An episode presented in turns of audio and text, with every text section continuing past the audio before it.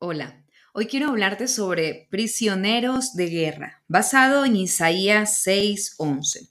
Y yo dije, ¿hasta cuándo, Señor? Y respondió él, hasta que las ciudades estén asoladas y sin morador, y no haya hombre en las casas, y la tierra esté hecha un desierto. Empecemos.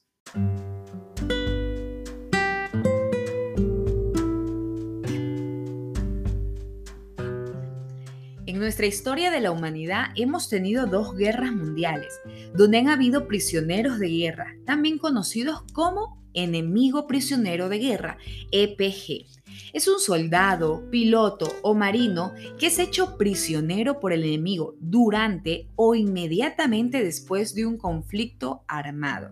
Vamos a ver un poco sobre la información histórica sobre los prisioneros de guerra.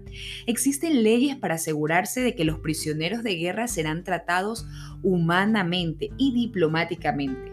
Las naciones varían en el cumplimiento de tales leyes.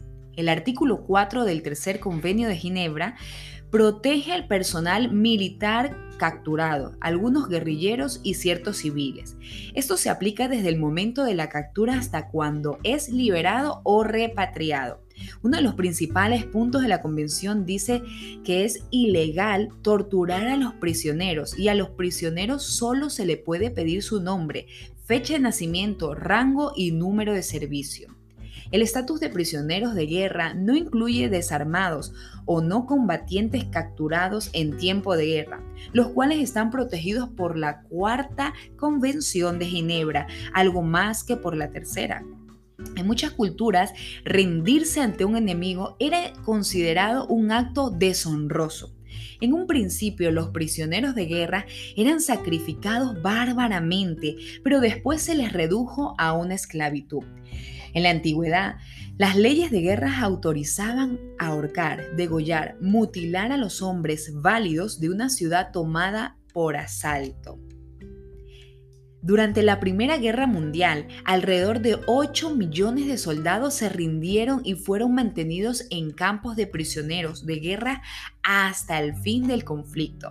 Todas las naciones prometieron seguir las reglas de la Haya sobre el trato justo a los prisioneros de guerra y en general los prisioneros tuvieron una tasa de supervivencia mucho más alta.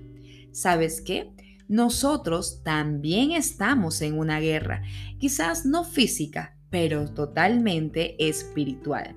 Si tú ignoras en qué guerra nos movemos, déjame decirte que la Biblia así lo dice en Efesios 2.12, dejándonos muy claro ¿Quién es nuestro enemigo? Cuando nosotros conocemos quién es nuestro enemigo, y en este caso que es Satanás, y que nada quiere ni nada bueno desea para nosotros, entendemos que tenemos una guerra constante todos los días de nuestra vida.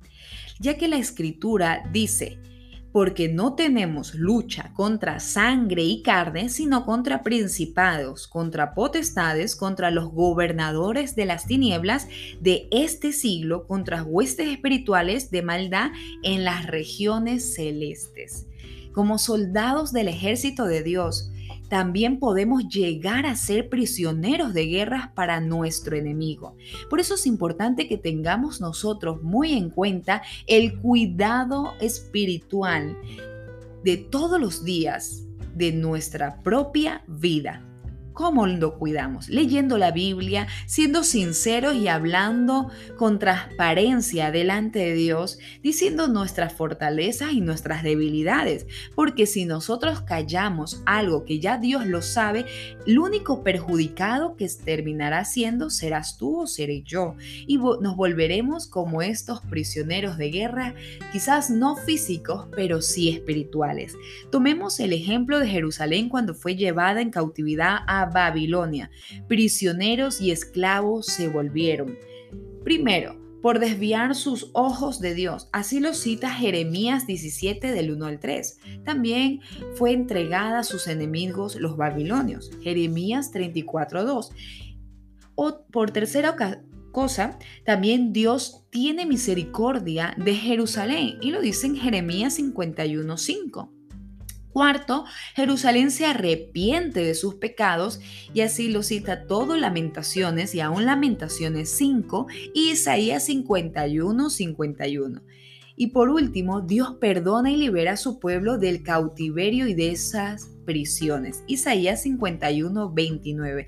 Pero para llegar a este último punto, ellos sufrieron y pasaron muchas cosas negativas. Por eso es importante oír la voz de Dios, obedecer la voz de Dios y accionar lo que Él nos ha dicho. No solamente obedecerle a nuestros corazones, sino obedecerla en nuestros actos. Si tú eres un cristiano, una cristiana y consideras que has decidido seguir a Cristo por el resto de tu vida, yo te animo a que permanezcas y a que no permitas que nada ni nadie venga a desvirtuar lo que Dios ha puesto en tu vida y cómo Dios quiere que camines bajo las normas que están escritas en su poderosa palabra.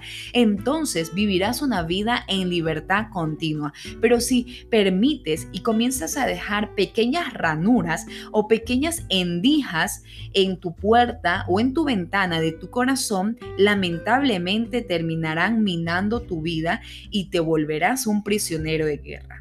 Dios no quiere que seamos prisioneros de guerra. Hoy reflexionemos sobre lo que estamos haciendo en nuestras vidas y corrijámoslo. Y pidámosle a Dios que nos ayude en todo tiempo, porque su palabra dice que Él se hace fuerte en nuestras debilidades.